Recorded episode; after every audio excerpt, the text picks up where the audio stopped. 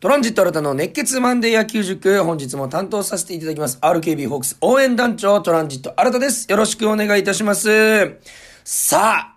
皆さんもね、まあまあご存知の通りと言いますか、ホークスは、えー、まあ野球ファンにとっても衝撃のホークス、えー、1週間で勝ちがないというね、5連敗という1週間になってしまいました。えー、西武、そしてロッテ、えー、に5連敗という形になって、1週間を終えるという、まあ、開幕5連勝っていうのがあっただけに、この5連敗で、まあ、そのね、その分の貯金はなくなってしまったというね、えー、結果になりました。えー、僕もね、この SNS などで、まあね、ほんと普通に日頃言ってますし、その、やっぱり選手たちがね、一生懸命プレーしてると、そこを全力で応援するのはね、我々ファンの、えー、まあ、仕事と言いますか、使命でありますし、それがね、楽しくてね、僕たちも応援してる、えー、全力で応援するということ自体がね、えー、楽しい。だからこそ負けた時悔しいし、勝った時楽しい、嬉しいという気持ちにね、えー、なると思うんですよ。なのでね、やっぱりこの、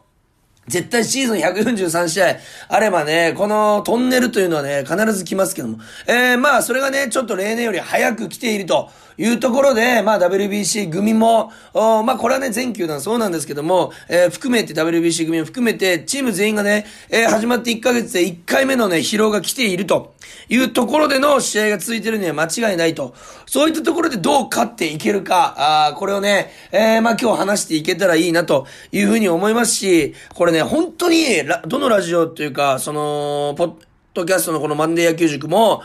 日頃ね、生放送、RKB ラジオでやってる生放送、えー、トランジットのホークスイニングゼロ、1時間生放送の中でも言ってますけども、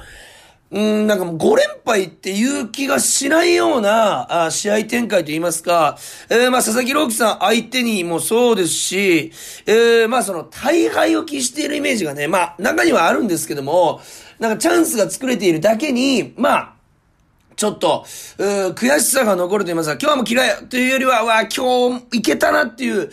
試合が多いなというふうな印象でございます。まあ皆さんね、ファンの皆さんも、たくさん印象とかね、感想をお持ちだと思いますんで、えー、それもね、メールとかくれたら本当に嬉しいですし、えー、ぜひね、この悔しさ、そしてね、嬉しさをね、えー、皆さんと一緒に分かち合っていければなというふうに思います。今週は打線の手こ入れも多かったです。藤本監督のね、この、やっぱりどうしても勝ちに行きたいという気持ちが伝わってくるような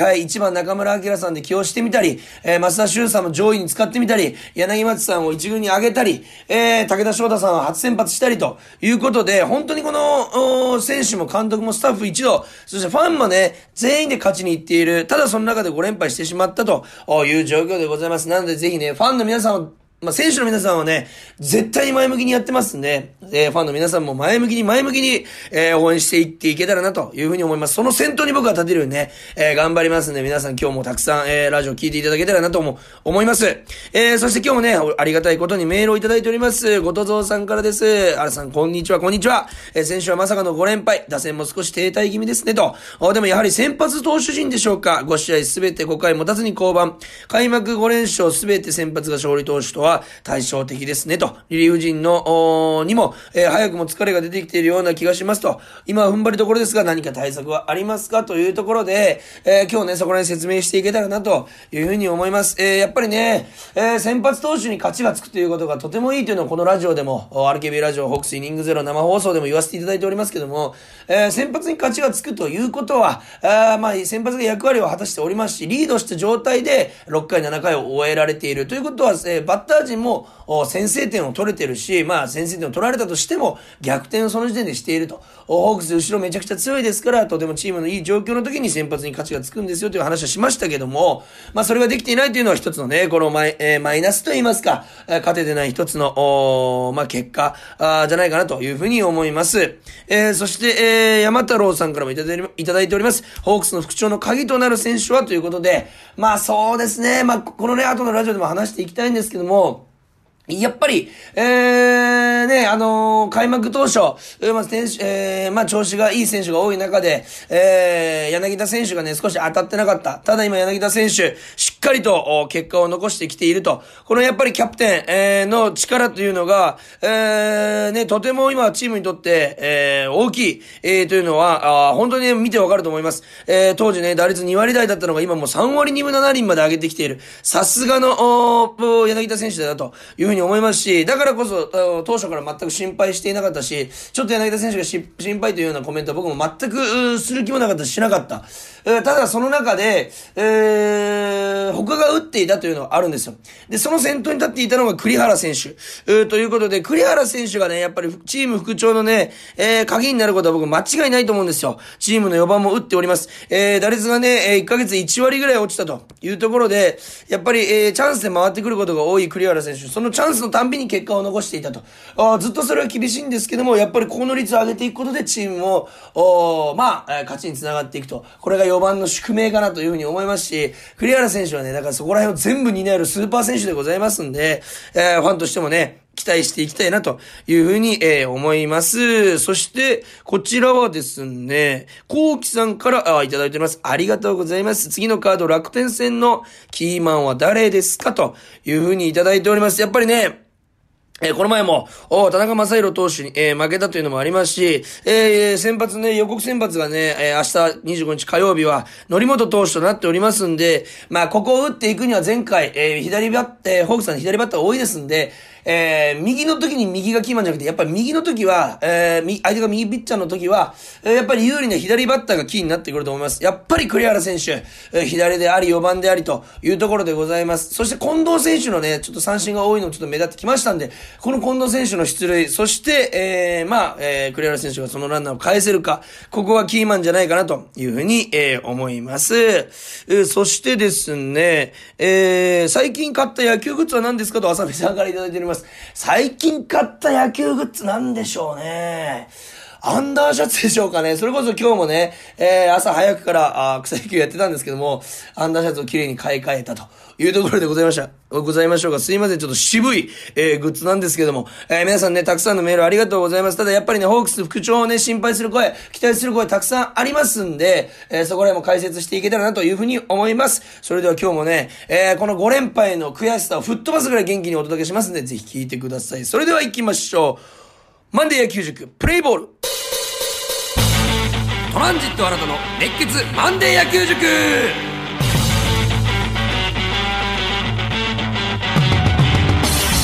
さあそれではえー、金土日のね、ロッテ戦3連戦振り返っていきたいと思います。まずはですね、4月21日金曜日、えー、WBC でも世界一に大きく貢献しました、佐々木朗希投手に対するホークス打線ということで、結果的には1点も取れずと、えー、佐々木朗希投手7回88球無失点3安打8奪三振と、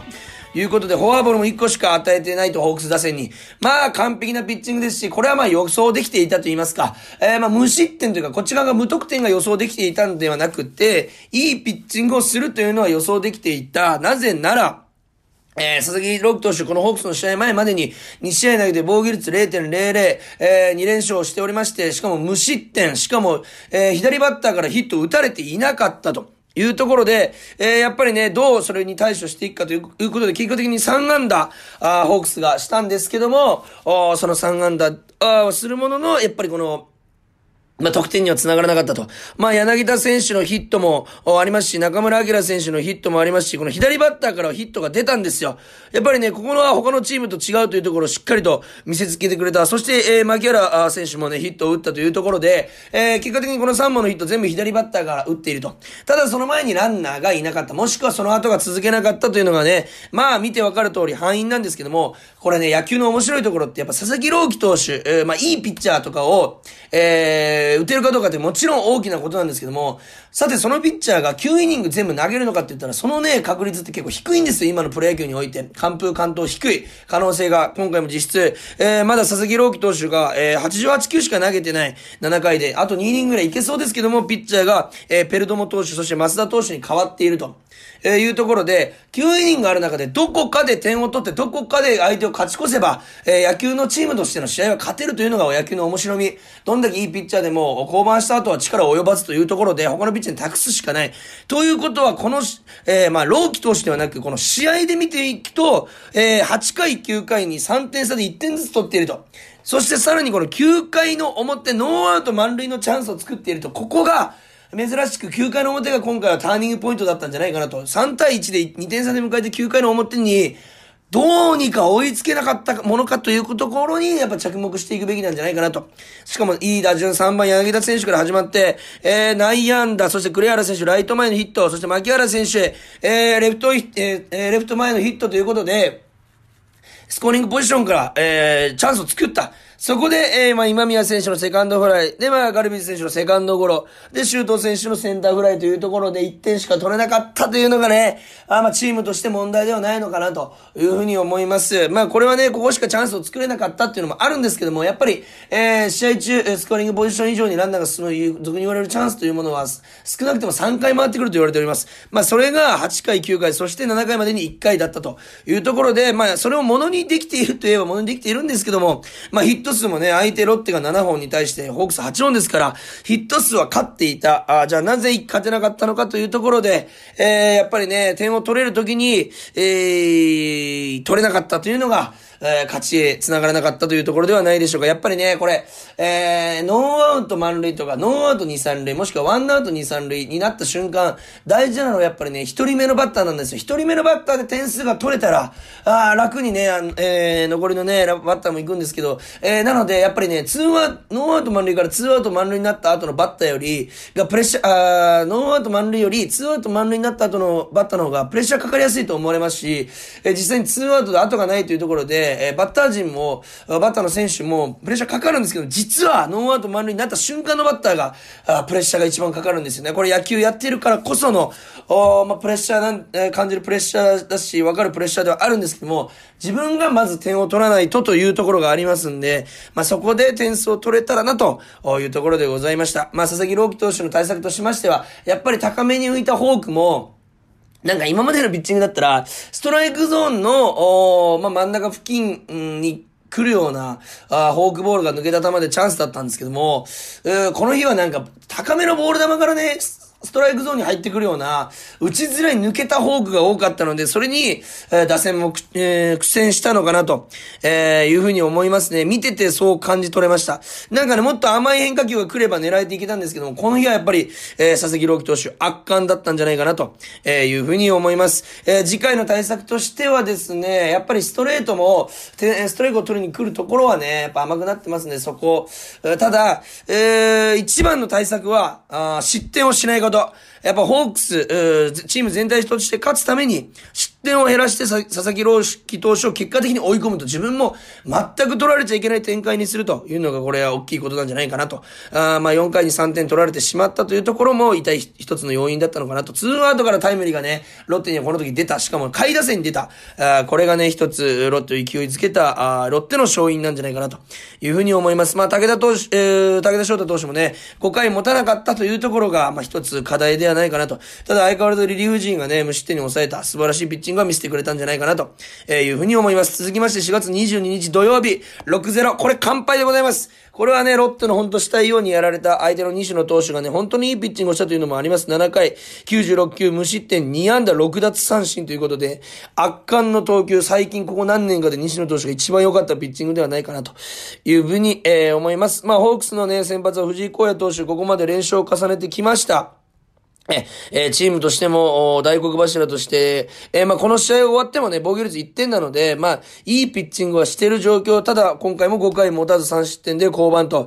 えー、まあ、この5回ね、3点取られたところは、えー、内野安打から始まって、このフォアボール、フォアボールがね、ちょっとね、2連続フォアボールは結局最近ホークスの、う失点パターンになっておりまして、今年の課題と言われてる中で、やっぱり失点に結びついていると。あその後、また下位打線の平沢選手にタイムリーを打たれる。そして上位に、えー、押し出しのフォアボールとエラー。で、失点をしてしまうという一番悪い流れで失点したというところが、えー、中盤で一つ、ターニングポイントになったと言いますか、もう、試合を勝つためにというパーセンテージが少なくなっていったのが5回裏だったんじゃないかなというふうに思います。で、まあ、結果的に、えー、こっちの追い上げの点数よりも相手の追加点が早かったのも息の根を止められた瞬間、えー、だったんじゃないかなというふうに思います。え、まあ、エラーがこの試合2個出てますんで、フォアボール、エラーがこんだけ出れば、まあ、チームとしては負けるかなというふうに思います。ただね、あの、リリーフはフォアボールゼロ。まあ、大津投手は打たれてしまったんですけども、えー、松本投手、加山投手、古川投手打たれずというところで、ここは良かったんじゃないかなと。ただ、この試合も終盤にホークス、ターニングポイント来まして、8回表ですね、僕はターニングポイントに挙げたのは、あ周東選手がね、先頭レフトフライに打ち取られるんですけど、代打ガルビス選手がライト前のヒット、で、中村明選手もライト前のヒット、1、2塁、ここの1、2塁のね、チャンスで、まあ、結果的に2、3番で点数がね、1点も取れなかった、ランナーも進めることができなかった、ここが、まあ、一つ、この試合の明暗を分けたかなと。そして西野投手と佐々木朗希投手前日の、まあ、特徴的には速いストレートと落ちるボールのコンビネーション、そして忘れた頃にスライダーとかカーブで変化球で、えー、カウントを取ってくるというところでございまして、完璧にね、相手のこの術中にはまってしまったのかなというふうに思います。キャッチャー、えー、まあ、この試合、田村選手、相手のキャッチャーですね。田村選手、そして、えー、まあ、前日は佐藤俊也選手。この二人がね、うまくホークスの打線を、まあまあ分析しつつも、攻めていきつつ、で、フォアボールを少なくしながら、うまく抑えられたなというふうに思います。こんだけね、キャッチャーが入れ替わっても、まあ、抑えられるということは、相手のこのロッテのね、えー、まあ、なんて言いますか、緻密な計算と言いますか、えー、よくデータを取られているホークス打線の今、まあ、調子がね、ちょっと下がってきているデータをしっかり取られてしまっているなというところでございます。なので、やっぱ3連敗だけをね、避けたかった4月23日日曜日、昨日ですけども、6対2ということで、種市投手に勝ちがついて、ホークス負け投手が、あまあ、大関投手、えー、ということになりました。結局4回で2失点、まあね、えー、4回で変えちゃう2失点でという方もいらっしゃるかもしれないですけど、結果的に98球投げてると。いうところで、まあこれは変えざるを得なかったなというふうに思います。ただね、またリリューピッチャーバンド投手以外は、あとつもり選手以外はね、えー、また4人とも、失点で抑えていると。ただこのつもり投手のこの7回裏のね、えー、失点も、まあ、がっつり試合を決められてしまう一つの要因になってしまったというのは事実なんですけども、まずはね、このピッチャー陣というよりは、まあ、ピッチャー陣は正直すいません、もう、フォアボールを、無駄なフォアボールを出さないというところがもう一発ね、ここだけ気をつければホークスの投手陣行きますんで、えー、抑えられますんで、そこだけだというふうに思います。今はね、どっちかというとピッ、バッター陣に目を向ける時期かなというふうに思っていきますし、やっぱどうにか糸口を見つけていきたい。えー、というところでこの試合もね、2得点しかできなかった。そしてこの試合も8回表に2点を取ってるんですけども、この8回、9回終盤が結果的に、えー、勝負になったのかなと。いうふうに思います。えー、よくね、ネットではね、この9回表、沢村劇場と言いまして、えー、まあ、沢村投手がね、フォアボールばっかりを投げる、投球がちょっと続いちゃったんですよ。おネットではざわつきましたけども、ツーアウト取った後に、えー、3者連続フォアボールでツーアウト満塁というところで4番クリアル選手に回った。えー、まあ、先ほども言いましたけど、9イニングで3回少なくてもチャンスが来ると言われる中で、この8回、9回がね、その2個を占めていると。3試合の中で、そのね、えー、流れが非常に多かっただけに、ここでね、まあ点数をね、取りたかったなと、まああくまでも本当取りたかったということになってしまうんですけども、まあね、この、ホークスが連勝をしていた時期と今連敗している時期何が違うかっていうと、はっきり違うのはやっぱりツーアウトからのタイムリーが出ているか出ていないか。はっ、えー、ツーアウトからのタイムリーっていうのは相手にダメージを加える、与える、プラスこっちに勢いが来るという二重のね、えー、いい、本当にいい効果があるんですけども、それがね、やっぱ最近連敗中出ていないというところで、えー、どう、やっぱりこうツーアウト、でもこっちが攻めてるにもかかわらずちょっと追い込まれている感じ、えー、になっているというのが、まあ、ホークス連敗につながっているところではないかなというふうに思います。まあね、結果的に佐々木朗希投手、西野投手、この種市投手ということで、種市投手は5回しか投げてないんですけども、103球ということで、ランナーは出したり、ピッ、球数投げられていた、あというところで、もう一つ攻めきれなかったの、ところが、まあ、悔やまれるなというふうに思いますし、えー、まあ、ロッテ投手陣の丁寧な投球に、えー、翻弄されたのかなと、完全に3連、3立てね、開幕カードでやったののやり返しをされたような、あ感じになりました。ただね、このホークス陣、振ってないわけじゃないんですよ。振っていけてるとこの試合も8安打しておりますし、本当にう、全く打ててないわけじゃないと。いうところの中で、やっぱりこのでも、二桁安打いってない、この8本のヒットは出てるは出てると。この中で、じゃあどう得点につないでいくか、えー、ホークスのピッチャー陣が与えてしまっている無駄なフォアボールを、じゃあこちらがどんだけ無駄、えー、フォアボールを取れるかとか。えー、いうところがね、大事になってくると思いますし、やはりね、打つ打たないは、まあまあ、本当にその時の運にもよるので、えー、打てない打てないって言ってても前向けないので、じゃあ打てない中でヒットが出なかったとしても、無駄なフォアボールって、相手からしたら無駄なフォアボール、こっちからしたら、えー、プラスになるようなフォアボールをどんだけ取っていけるか。そして走塁でカバーしていけるか。走塁で次の塁を狙っていけるか。このホークスの本来ある強さをね、えー、今週はね、期待していきたいと思いますし、逆に楽天戦をね、このロッテにやられた分をね、しっかりと、えー、やり返して、えー、火曜日、えー、そして水曜日、えー、そして、えー、木曜日ということで、北九州 PayPay PayPay となっておりますんで、本拠地に帰ってきて、そして北九州のファンの皆さんの前でね、しっかりと、連勝の一発目の勝利を挙げて、まずは PayPay ドームで、この2勝1敗というのをね、やっぱりここで3連勝しようとすると無理が出ますんで、ここも2勝1敗、えー、2勝1敗という気持ちで、えー、しっかりと、お我々が応援していく、という強い気持ちを持ってね、見ていきたいなというふうに思います。えー、またね、平日も、おホークスイニングゼロの中でしっかりと細かく解説していきますんで、この金土日の週末の3連戦以外はそちらで全部解説しておりますし、試合予想もしております。ぜひそちらも聞いていただけたらなというふうに思います。そして今日もね、たくさんのメールいただきありがとうございました。相変わらずね、プレゼントキャンペーンもやってますんで、ぜひ質問とかね、えー、感想たくさん送っていただけると嬉しいです。えー、短くても構いません。ぜひよろしくお願いします。メールアドレスは kor.rkbr.jp すべて小文字で kor.rkbr.jp までよろしくしくお願いします。それではファンの皆さんのね気持ちを熱く持って、えー、楽しく楽しく応援していく。このね常に楽しむという気持ち、えー、ファンの皆さん特に忘れちゃいけません。暗くなっても前はね向けないので、えー、まあね連勝があるかどうか分かりませんけどもやっぱり最終的にね優勝しているというのをね、えー、しっかりとおまあ目標といいますか、え、将来的な大きな夢として持ちつつファンの皆さんもしっかりと応援していきたいと思います。ホークスの選手一生懸命やってますんで我々も一生懸命応援していきましょう。それでは今週も聴いていただきありがとうございました。ゲームセット。ここで Google ポッドキャストをご利用の方へお知らせです。Google ポッドキャストは2024年6月23日をもってサービスを終了します。引き続きこの番組をお楽しみいただくには radiko、Apple Podcast、Spotify、Amazon Music、YouTube ミュージック、いずれかのアプリをご利用ください。これからも RKB ラジオのポッドキャストをお楽しみください。